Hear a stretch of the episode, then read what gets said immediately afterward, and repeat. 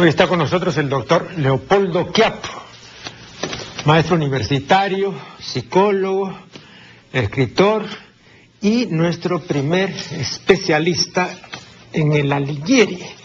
Acaba de publicar el doctor Quiapo el libro Psicología del Amor, que está en librerías.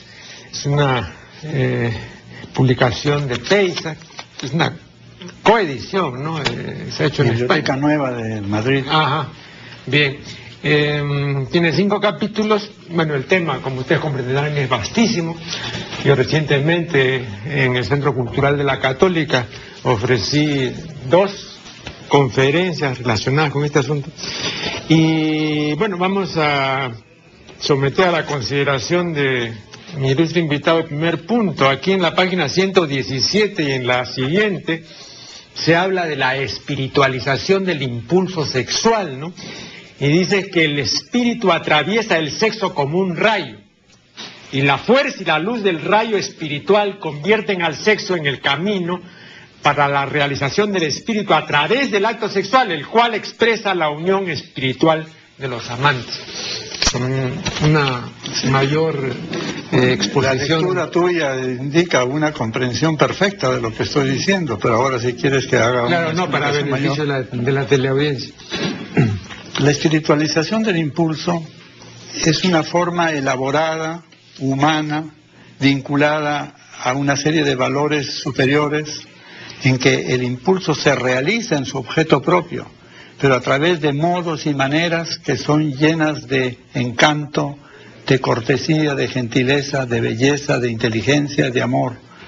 Entonces el espíritu encuentra en el ímpetu una forma de manifestarse y el impulso encuentra con el espíritu la necesidad de demorarse, de elaborarse, de complejizarse, de humanizarse y no como en el caso del impulso de los animales que entre el estímulo y la reacción hay un cortocircuito, eh, hay una inmediatez animalesca propia de los animales. En cambio, en el hombre puede darse también esto, que es el cuando no está espiritualizado el impulso. Pero la espiritualización no quiere decir de ninguna manera la sustitución del objeto propio del impulso. El impulso se realiza, pero se realiza de una manera gentil, encantadora, maravillosa, bella, extraordinaria y espléndida. Entra la conversación, el logos, el eros y el logos se juntan. Eros y logos. Aquí veo eh, justamente eh, en las primeras páginas todo lo que pone el amor en la vida, ¿no? Dices que pone luz y fuego, autenticidad, armonía, paciencia, alta paciencia, confianza, valor, entrega, desinterés, vuelo, ligereza jubilosa, vivencia genuina, verdad. El amor pone entusiasmo, esto es divinización, ¿no? Cambio, un vocablo de origen griego, ¿no? Sí, una, una inspiración por los dioses. Sí. Teos, Sí, Dios, claro. Es algo divino que entra a la tierra, algo que sobrepasa la... Es una motivación transbiológica que sobrepasa las motivaciones y conductas, y impulsos y apetitos propios del animal. Es una forma de divinización. Pero tú Ahora- tienes ahí una terminología que también eh, me parece pertinente y rescatable. Y hablas mm, más de una vez del hecho eh, indudable de que muchísima gente está, eh, en cuanto se refiere a este impulso, eh, en, en un nivel sensorio motriz, ¿no? en un nivel de una elementalidad, ¿no? Primitiva, Claro. primaria, Sí, pero eh, creo que es este, bueno, eh, este carácter paleolítico de, de la vivenciación amorosa, eh, sin embargo, es el mayoritario, ¿no? Entonces, eh, eh, este amor del que tú hablas, supongo que estará reservado para ya espíritus selectos, educados, educados. elaborados, finos. Por supuesto, existe en la humanidad eso, pero es raro Ajá. y es difícil. Y como dice Spinoza, todo lo difícil, lo difícil es tan valioso como raro. Todo lo raro es tan valioso como difícil. Pero hay que intentarlo. Claro. Y hay que enseñar. Y hay que suscitar. En cambio, fíjate si te ves en un párrafo anterior hablo del desamor. que trae todo lo contrario. El desamor trae utilitarismo, este egocentrismo, el desamor es una forma de vivir desamorada, ¿no? Ahí está en el libro. Pero esto mm, hace que fijemos la consideración en la capacidad de amar que pueden tener o de hecho tienen o, o quizás no tienen las personas, ¿no? Porque yo sostengo que esta es una capacidad muy desigualmente distribuida. Ortega, en un texto que yo justamente cité en mi conferencia, Dice que los que tienen la capacidad de amar son tantos como los que tienen la capacidad de hacer buenos versos o de componer música o los que tienen el don de la valentía y del arrojo o de la prestancia. Es la pura verdad. Claro, pero eso hace pues eh, que tenga un sentido evidentemente aristocrático y aristocratizante, o sea, en el sentido, digamos, de aristocracia. Yo diría incluso aristotélico, no en el sentido de Aristóteles, sino que tiene la finalidad de lo mejor, que es muy raro. Pero yo tengo la esperanza de que eh, divulgando estas cosas, por lo menos despierte el anhelo, la necesidad o, el sentimiento de carencia, porque hay personas que no saben que, que, tienen una capacidad de amar y que podrían desarrollarla. Podrían saberlo a través de la lectura, del estudio, de la cultura, quizá de, un libro de este tipo, ¿no? como hay muchos. Eh, Pablo Macera, refiriéndose a otra cosa, dice, la promesa y el tamaño de una historia cualquiera dependen siempre de nuestro propio tamaño. Y yo he dicho que esto se aplica perfectamente a nuestra capacidad de amar. ¿no? Eh, la promesa y el tamaño de esta capacidad dependerán siempre de nuestro propio desarrollo, es decir, de cuán evolucionados o cuán poco evolucionados estemos, porque sostengo que el amor es una función de la personalidad. Entonces no es un don gratuito que concede la dignidad a ciertas criaturas como es el carisma, ¿no? Para beneficio de la comunidad, sino que es una cosa que tiene que ser eh, elaborada, trabajada y acrecentada todos los días y siempre. Sí, pero ahí me parece que habría una contradicción, porque si una persona tiene una capacidad microcárdica, vamos a inventar un, neologismo, microcárdica de corazón pequeño, su capacidad de amor será microerótica. Sí. O sea, ¿qué vas a educar ahí donde una persona es microcárdica? No, nada. Nada, nada. pero sin embargo tú dices que habría que fomentar... No, en quienes tienen esa capacidad, claro, en quienes, ah, tienen. quienes tienen. ah, claro. Sí, claro. no, lo que, pero lo que quiero decir es que no es desligable de la personalidad. Ah, no, entonces, como, como yo sostengo, habida cuenta de estar rodeados nosotros de indigentes, y eh, había cuenta de ser la indigencia un hecho que no puede dudar, ¿no? No me refiero a la indigencia eh, económica, a la, persona que no tiene recursos, que esa es la persona pobre, no, la persona indigente en todo lo otro. Ahí, yo cito a un poeta inglés del siglo XIX, de comienzo del siglo XIX, Keats. Keats decía, The world is too brutal for me. El mundo es demasiado brutal para mí. Es un hombre fino, sensible, melancólico.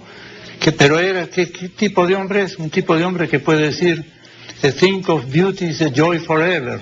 Claro. Una cosa de belleza es un gozo para siempre. Entonces un hombre que es capaz de sentir que el mundo es brutal, también es capaz de sentir que una cosa bella puede ser un gozo para siempre. Tú sabes que Kleist, Kleist también el poeta, decía algo muy parecido, ¿ah? decía que él había nacido para ser mecido por los dioses, pero no por... por Kleist, sí, sí, Kleist, sí, pues no hay un trabajo de... parece claro, hay un, hay un trabajo de, de Stefan Zweig justamente donde él destaca este este carácter ah, muy muy muy exclusivo no muy jerárquico no Sí, él dice que nació para ser mesión por los dioses, pero no pues por, por cualquier eh, vulgar, digamos, este miembro de la especie, ¿no? Sí. O sea, hay esa conciencia de, de, calidad, de selección, o sea, de la propia valía. Claro. Entonces, eh, es lo mismo que dice pues este Keats, ¿no? El mundo es demasiado brutal para mí, es un mundo hecho por los guerreros, por los financistas, por los hombres del mal, de la agresión y del dinero y, del poder.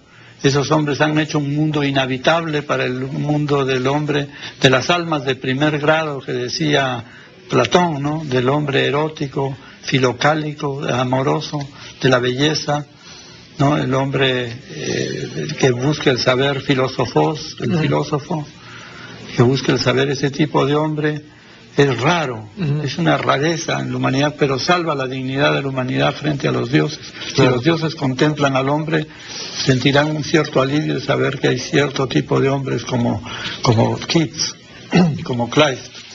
Bien, vamos aquí a hacer la primera pausa y luego retomaremos este diálogo con el doctor Quiapo. Eh, continuemos esta conversación con el doctor Quiapo. Aquí tengo una cita del famoso pensador y filósofo rumano Choran. Choran. Choran, sí, pues todos dicen Choran porque así se escribe, ¿no? Pero le oí decir una vez a, a Mijaela Radelescu, le, oí decir en San Marcos justamente, Choran, es Choran, sí. Bueno, eh, dice, si en la jerarquía de las mentiras la vida ocupa el primer puesto, entonces el amor le sucede inmediatamente, mentira sobre mentira, expresión de nuestra posición híbrida, se rodea de un aparato de beaterías y de tormento gracias al cual encontramos en otro un sustituto de nosotros mismos.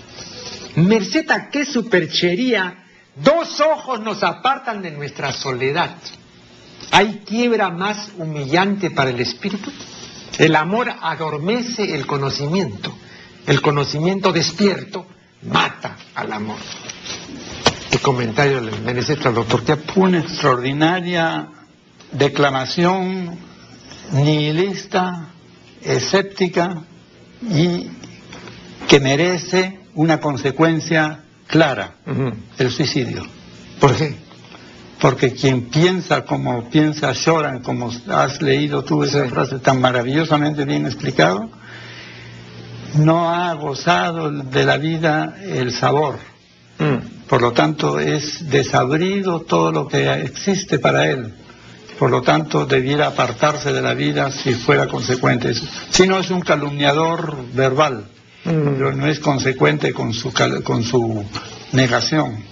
Su negación implicaría un acto de autosupresión de sí mismo. ¿Pero usted no cree que se está refiriendo a un ersatz, digamos, de... Se puede referir a ciertas formas de falsificación del amor a la cual yo me refiero también, que existe, ¿no? En que se toma el amor que es un bien sustantivo como un bien utilitario, un bien instrumental, y claro. Pero tú lo, tú lo dices en relación con lo que se llama la espiritualización de la libido, que no es un desplazamiento, que no es una sustitución, que no es un ersatz, ¿no? En ese sentido. Claro, en ese sentido, claro.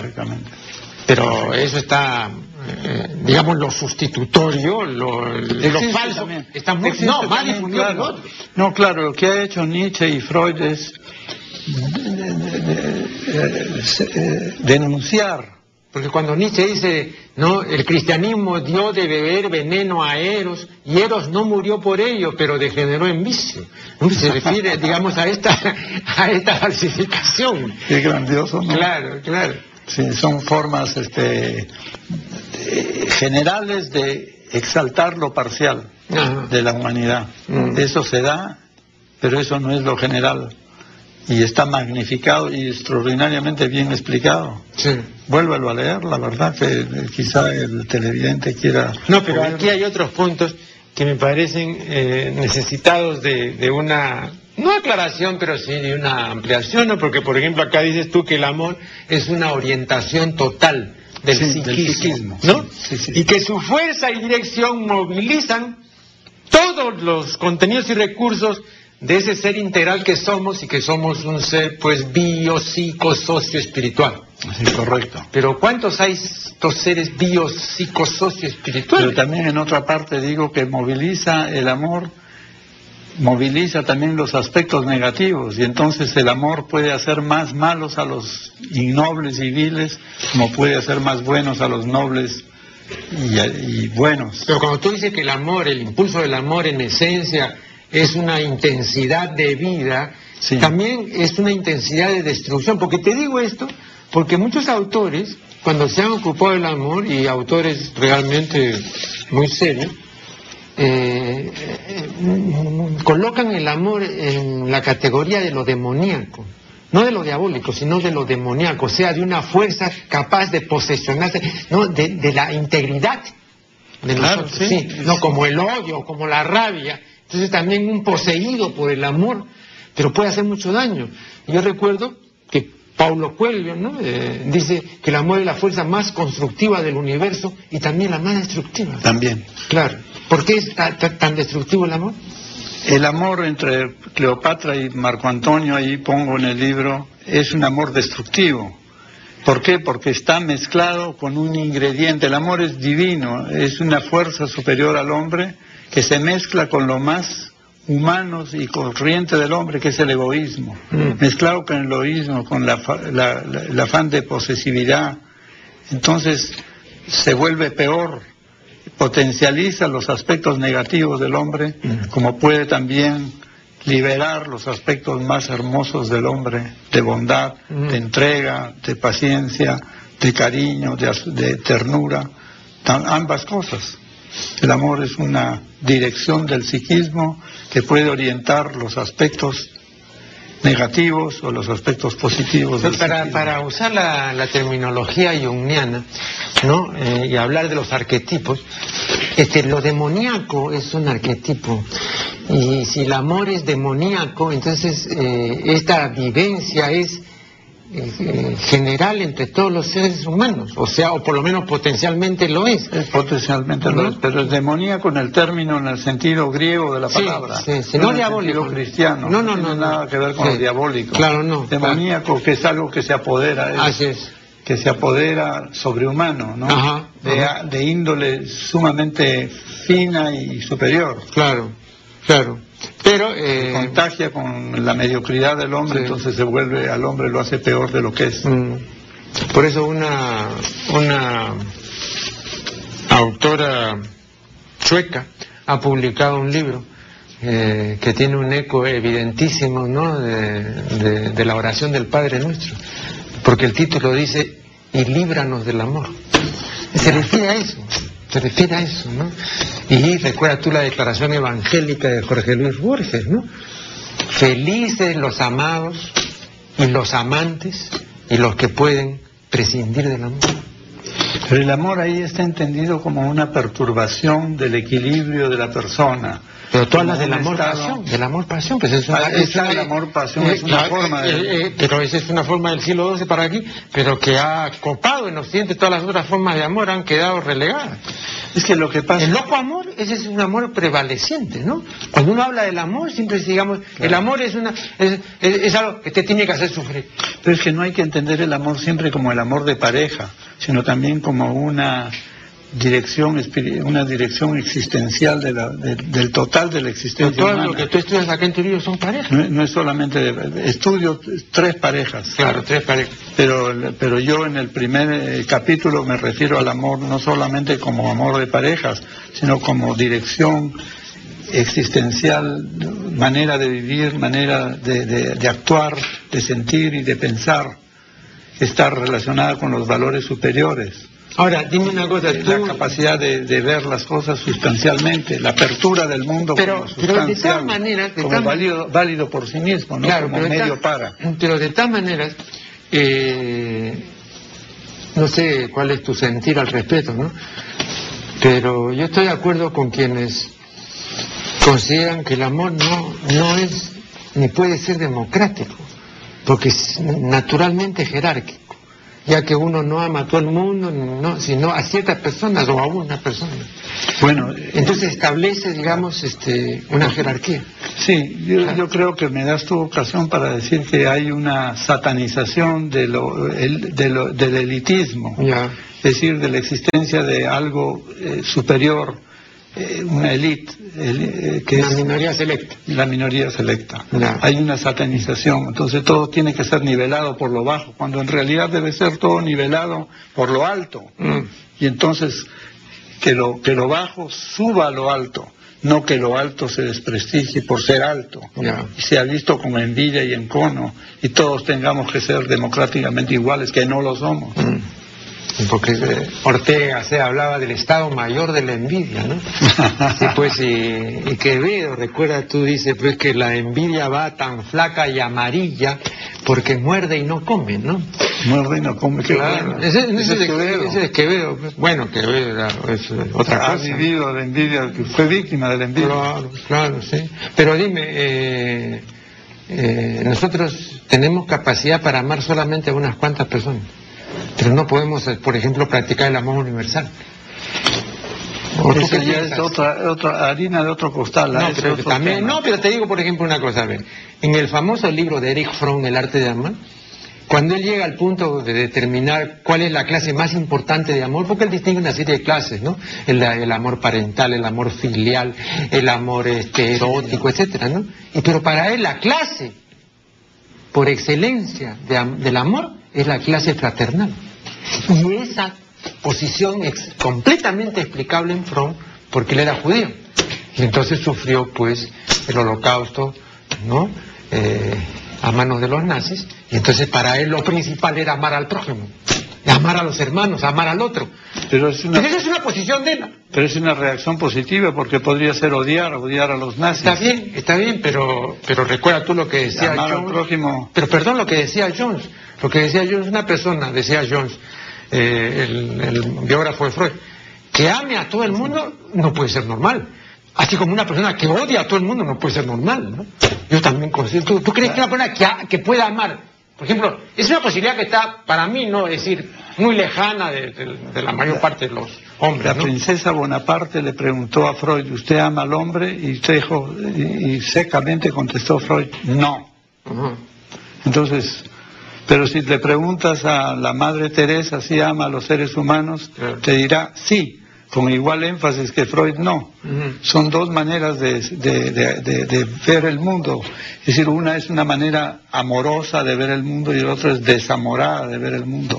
Según eso construye los valores o construye las actitudes y los sentimientos en sentido de no o de sí. Vamos aquí a hacer un corte y luego proseguiremos este diálogo. Bueno, fíjate, para mí eh, es muy importante porque sostengo, siempre lo he dicho, que eh, estamos rodeados de indigentes los que pensamos o los que pensamos en, en, alguna medida o en alguna cuantía, ¿no? Eh, y el único posible atractivo, como me decía con justa razón el padre Idígoras, del indigente, el único posible atractivo es su propio vacío, ¿no? su propia vacuidad, su, propia indigencia. Y, justamente decía ahí ¿no? se manifiesta eh, el amor del cristiano, la fe, de su, de, su vocación, se refería al sacerdote, porque frente a ese vacío él tiene que colmar sin esperar retribución, no, no, no, va a ser reciprocado. Pero lo que eh, para mí es importante es que en una relación, digamos, entre un indigente, por ejemplo, una relación, una posible relación que son muy comunes, amorosa, entre una persona ¿no? Eh, indigente y una que no lo sea, ¿no? La pauta la establece la persona indigente, no, la, no, no, establece la pauta la persona de calidad, ¿no? Entonces, la regulación viene por abajo. Y entonces, eh, eh, y este es el peligro que yo siempre he dicho que existe en los llamados talk shows en la televisión, ¿no es cierto? El nivel de bajura de un talk show, ¿no? Y el peligro es que la, la calidad es siempre del elemento de menor calidad. Y, el elemento de menor calidad, como tú apuntabas hace un momento, no puede subir. Y hombre, el que se respete no puede bajar. Entonces, la pauta le establece, pues, eh, eh, el inferior. ¿No es cierto? Así como decía Bill, refiriéndose al estúpido, decía, el estúpido en una colectividad no, no, no, no regula una parte de la colectividad, regula el conjunto, el todo. Entonces, cuando hay un estúpido en el gobierno y que tiene poder, ese estúpido regula todo, entonces lo estupidiza todo. ¿no? Y eso se ve pues en política internacional, lo vemos todos los días con los políticos y eso es una práctica pues normal, ¿no? Entonces es la estupidización, no por prevalecimiento de la inferioridad. Ese es mi punto de vista. Es terriblemente triste, ¿no? Pero hay una cosa que me, me, me cascabelea todavía, la imposibilidad total del indigente de responder a un bien que se le hace. Yo, yo me imagino a la Madre Teresa encariñando a estos restos de basura viviente que son los moribundos en las calles de Calcuta.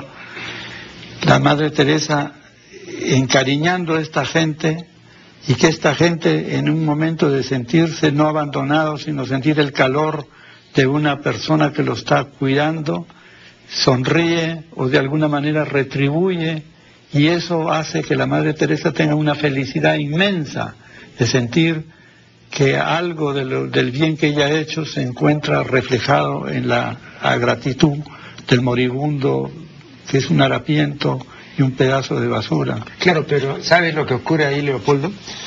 Yo, yo lo digo en el sentido de que no todo ser humano llega al extremo de la indigencia absoluta, sino tiene la posibilidad de alegrar a otra persona. No, sí, puede alegrarlo eh, te- temporalmente, pero a lo que yo me refiero es, y esto mm, quiero dejarlo muy en claro, ¿no? Este, mm, me refiero al hecho mm, de que la indigencia es empobrecedora del otro.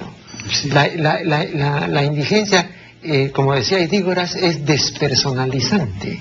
Entonces la persona podrá tener quizá efectivamente de, esa persona, digamos, que esté en una pésima situación, harapiento, moribundo, etcétera, una sonrisa, un apretón de manos, desvaído al menos, pero un apretón, eh, un leve apretón, eh, pero con, eso tú no vas a llenar el alma.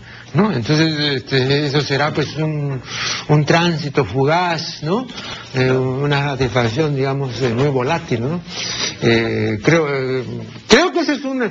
Hay, una, hay un proverbio chino que dice, y que yo siempre lo cito, dice, y lo ha traducido muy bien eh, Guillermo Dañino, ¿no? el especialista en cultura china, ¿no? La abeja diligente no se detiene al libar de la flor caída. Esa flor caída es el indigente. Sí, pues. Entonces la abeja diligente no se detiene pues a libar de, de- de- de la flor caída. pues, ¿no? Entonces si tú te dedicas pues a esa labor, que puede ser muy humanitaria, que puede ser extraordinaria en ese sentido, Pero, digamos. pero la Madre Teresa es una abeja diligentísima Claro, claro. y se dedica a las flores caídas precisamente. Ese es su tema de los más pobres y tristes del mundo. Claro. Es un caso especial, ¿no? Claro, yo no sé si puede ser paradigmático, ¿no? Porque es un caso excepcional, ¿no? O sea, eh, si, si pudiéramos Pero no preguntar crees que debemos que- alimentarnos de lo excepcional y no de lo común dentro de este orden de ideas que estamos usando. Bueno, no sé, yo lo, fíjate, ¿sabes en- creo que ella está sostenida por una profesión de fe religiosa muy fuerte, ¿no? O estuvo sostenida, ¿no? Muy viva. Que, que- le permitió hacer eso. Pero para quienes no tenemos ese sostén, ¿no? Nos resulta arduísimo el empeño, ¿no? A mí, por ejemplo, con toda sinceridad como intelectual, como hombre eh, que tiene el oficio del pensamiento, yo no podría hacerlo. Con toda sinceridad, por más que, que yo me abocara y me dedicara, no, hay, hay, digamos, veo una incompatibilidad y una repugnancia que no la, no la oculto, ¿no? Sí, me, me parece que, en mi caso, por ejemplo, yo, yo me despersonalizaría, me empobrecería, me hundiría, ¿no? Y en el caso de los indigentes del- que tienen influencia política, Sí, como Bush, por ejemplo, sí. que puede trastornar toda una mentalidad de un país. Bueno, ahí hay otro problema, ¿no? Ahí hay otro problema. Claro, hay otro problema. En los Estados Unidos hay 256 millones de habitantes. Entonces, la primera pregunta que, tú, que lo intelectual se hace, y que se la hacen en los Estados Unidos, los intelectuales, la élite intelectual de los Estados Unidos, que es de primera, como tú sabes, Sí, ¿no? claro. es este, que si eso es lo mejor, digamos, para presidir una nación. ¿no? O yo creo que hay pues 250 millones mejores que Bush, ¿no? para comenzar. ¿no? Y sin embargo, este señor es, es de la democracia. ¿no? Ha sido elegido. Claro. No, con trampita, un poquito de No lo que sea, pues, pero, pero eso también lo permite el sistema. ¿no? El, el problema de este sistema, de este sistema, para apartarnos ligerísimamente del tema del amor, que es mucho más interesante, ¿no? es que eh, tu voto, por ejemplo, vale igual que el voto del analfabeto.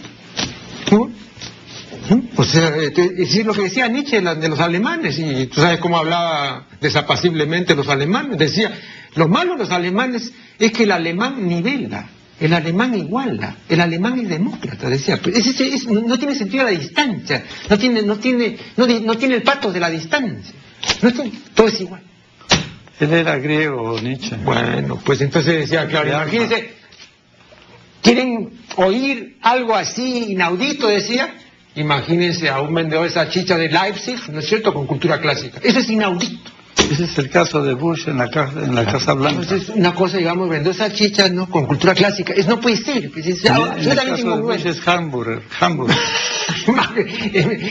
McDonaldización. La McDonaldización. La McDonaldización del poder. Bueno, pero recobremos nivel, recobremos nivel. No, pero eso es gravísimo. porque no, pero estamos, al borde bajando, de un hecatombe, una, una ah, tercera guerra mundial. Por no, y además, tocado el eh, punto. oprimes el botón y volamos todo. No, no, es es un problema real, ¿no? Sí, no. Gravísimo, gravísimo. no, no. Bueno, volviendo a esto. Volviendo al eh, amor, vamos a volver al amor. Este, no al desamor. Eh, cada vez que he manifestado que no se puede amar por mandamiento, eh, veo que hay una resistencia porque justamente el cristianismo tiene el mandamiento del amor. ¿Qué piensas al respecto? En primer lugar, estamos mediados por los traductores. Lo que realmente dijo Jesús fue la palabra mandamiento o invitación. A lo mejor la idea de convertir la, la, ley en compulsiva y en obligatoria para crear la culpa para quien no puede amar sea cosa de los traductores. Habría que ver qué cosa es lo que dijo en realidad Jesús, porque indudablemente el amor es algo, una gracia, algo espontáneo, algo que no puede ser sometido a reglas. Y, a tu juicio, creo entender que tú dudas de que Jesús haya dicho eso. Dudo que haya dicho eso, sí. O sea, tú, tú no crees en la obligatoriedad del amor. No, no, no, no. no. Es recomendable y una invitación al amor pero la obligatoriedad mata el amor. Yo tengo un capítulo entero sobre los trovadores y las cortes de amor. La obligatoriedad del amor es precisamente lo que es el desamor. Claro. Ahí está. No, y además lo, que, dice ¿no? Este, eh, en las cortes, eh, por ejemplo, el amor está excluido del matrimonio, ¿no? no. de Narbón dice lo siguiente, que una mujer que desee tener la experiencia del amor no puede negarse. Si su amante le pide, alegando como, como causa para prohibirse el acceder que está casada. No. Es una negación. Claro. Pero eso es en, en una sociedad feudal como sabemos que el marido contrata a la fuerza, crea una obligación. Entonces, en una situación así, sí es comprensible eh, la liberación o la redención del amor por las estas maravillosas mujeres del siglo XII. Claro. Pero es en, el caso de que el amor haya, el, matrimonio, la conyugalización obligatoria y forzosa por contratos políticos y feudales y económicos hacen que la mujer no sea realmente esposa, sino una esclava. Ah, pero Tiene que pagar la deuda matrimonial. Lo, que dice el Código de Derecho Canónico, no con lenguaje administrativo, el débito. El débito, el débito conyugal. Sí, claro. El débito conyugal es porque se ha pactado un acuerdo en ausencia de los interesados.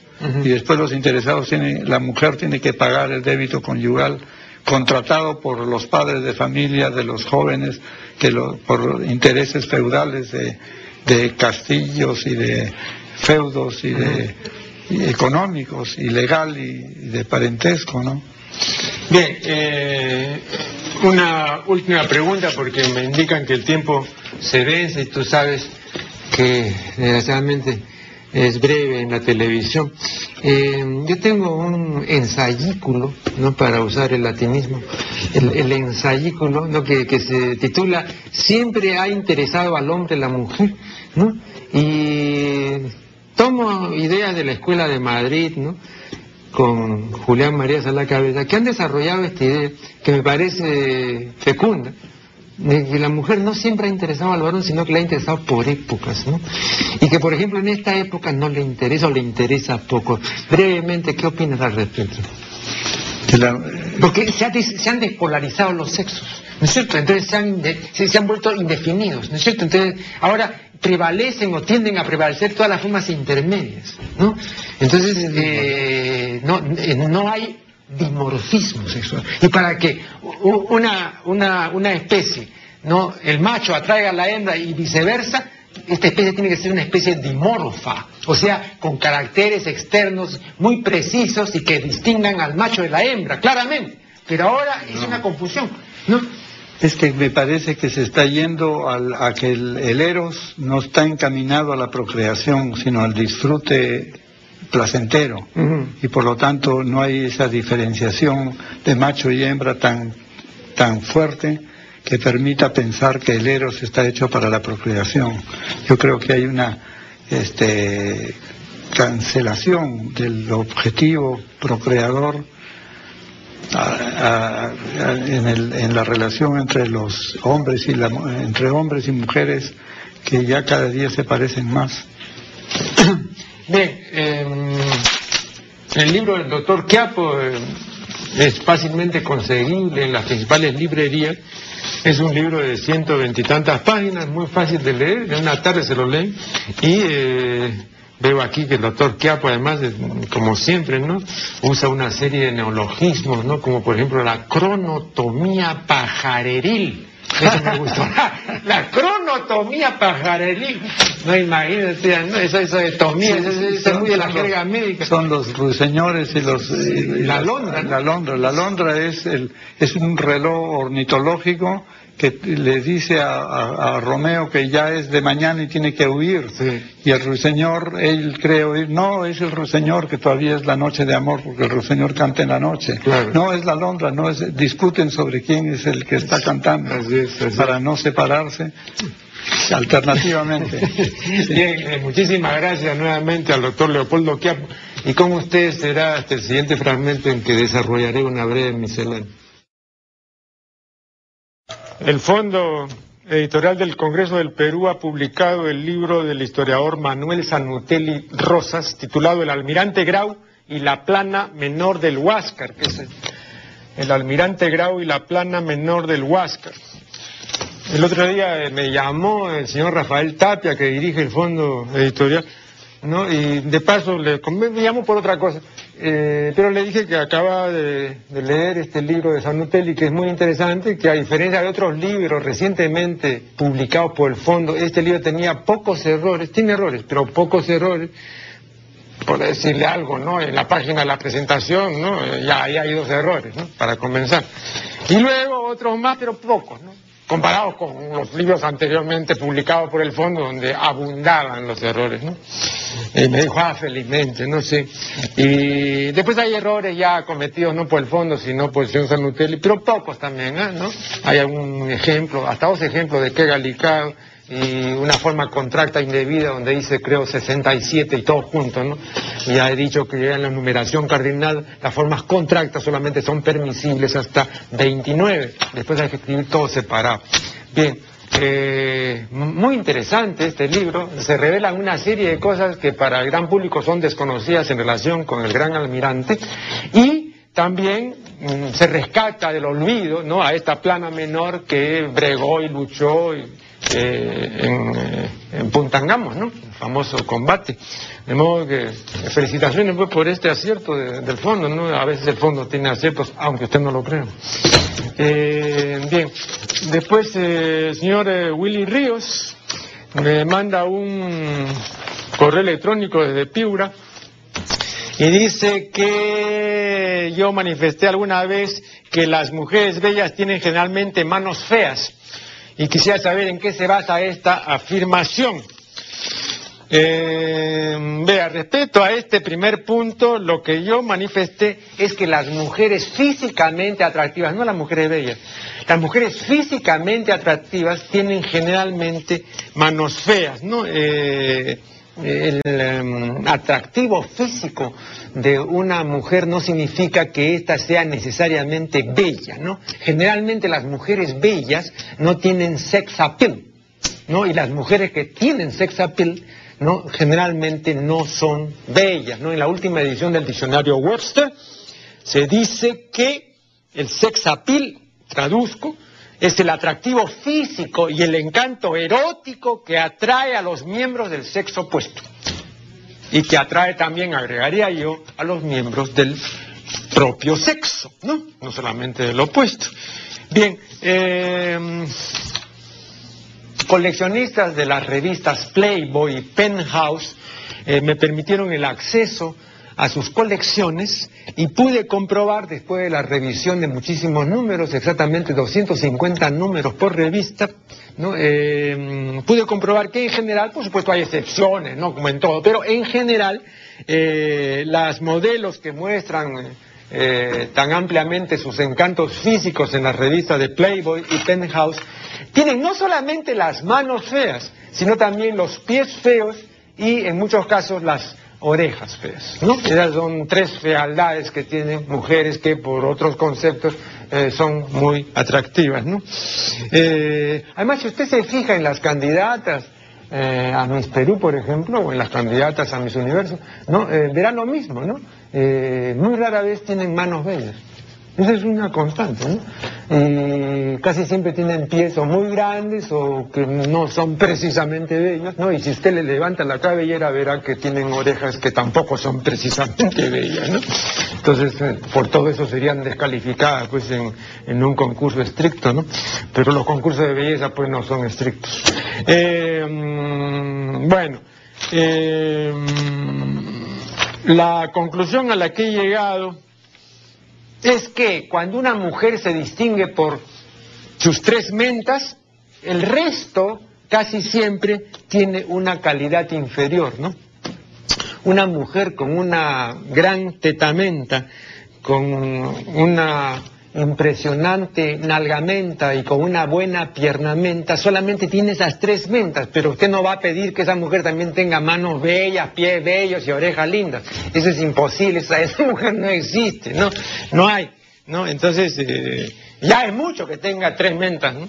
Ya es mucho, ¿no? Que son además las mentas que normalmente el varón busca en cualquier mujer eh, físicamente apetecible, ¿no? Como decía don Ricardo Palma, en cualquier mujer colchonable, decía don ¿no?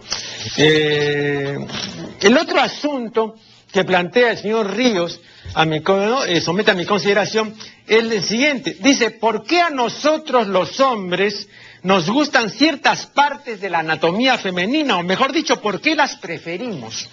Yo, por ejemplo, dice el señor Ríos, tengo predilección por los pies femeninos. Cuando una mujer me gusta físicamente, dice Ríos, lo primero que hago es ver los pies. Si los veo deformes o mal cuidados, entonces inmediatamente la descarto. Bueno, eh, eh, el otro asunto pues es este, ¿no? El de las preferencias eh, masculinas respecto a ciertas partes de la anatomía femenina, ¿no? Mm, preferir es dar la preferencia eh, es decir, dar la primacía, ¿no? Eh, o la ventaja o la mayoría a una persona o cosa, ¿no? Eh, sobre otra persona o cosa por el valor o por el merecimiento que la cosa preferida tenga, ¿no? repito, lo normal es que los hombres prefieran en las mujeres las tres mentas, ¿no? eso es lo normal en nuestra cultura, ¿no? pero esta triple preferencia masculina no le impide a un varón común y corriente, ¿no? Eh, intimarse o acostarse eh, con una mujer que no tenga estupendas las tres mentas, ¿no? Este hombre dirá, eh, bueno, esta mujer no tiene ninguna menta extraordinaria, pero de todas maneras pues tiene sus cositas, ¿no? De modo que me voy a acostar con ella, porque con esas cositas ya, bueno, estoy suficientemente excitado como para que pueda desenvolver la faena copulatoria, ¿no? Entonces este, este hombre dirá, prefiero las mentas sobresalientes, pero si no las hay, entonces no importa. Eso no me impide tener relación íntima con una mujer que sea común y corriente, ¿no? Eh, pero cuando la preferencia se convierte en fetiche, entonces solo con este, con el fetiche, es posible la realización del coito, ¿no? Solo con este es posible el despertamiento, el desenvolvimiento y la culminación de la excitación sexual. Eh, todo esto será dable y será acedero por la existencia y por la persistencia del fetiche, únicamente por, este, ¿no? Pero si, este no lo hay, ¿no? Si, si este no existe, entonces no habrá nada en materia sexual, ¿no? Cuando el señor Ríos confiesa que él descarta a todas las mujeres con pies feos, cuando confiesa eso, entonces con su confesión justamente está también publicando su fetichismo, ¿no? Él ha eh, fetichizado, por decirlo así, los pies femeninos, ¿no? ¿Qué cosa es el fetichismo, no? En, sexología es el comportamiento sexual en el cual el interés erótico se centra de modo excluyente en una parte del cuerpo eh, femenino, ¿no? tetamenta, nalgamenta o piernamenta, ¿no? O en una parte de la vestimenta, ¿no? Medias, calzones, sostenes, ligas, calzado, o como decía el escritor gaditano del siglo XVIII, José Cadalso, no, eh, él no decía calzado, sino decía la calzamenta, ¿no? Eh, porque él era un gran coleccionista eh, de zapatos, ¿no? Decía la calzamenta, ¿no?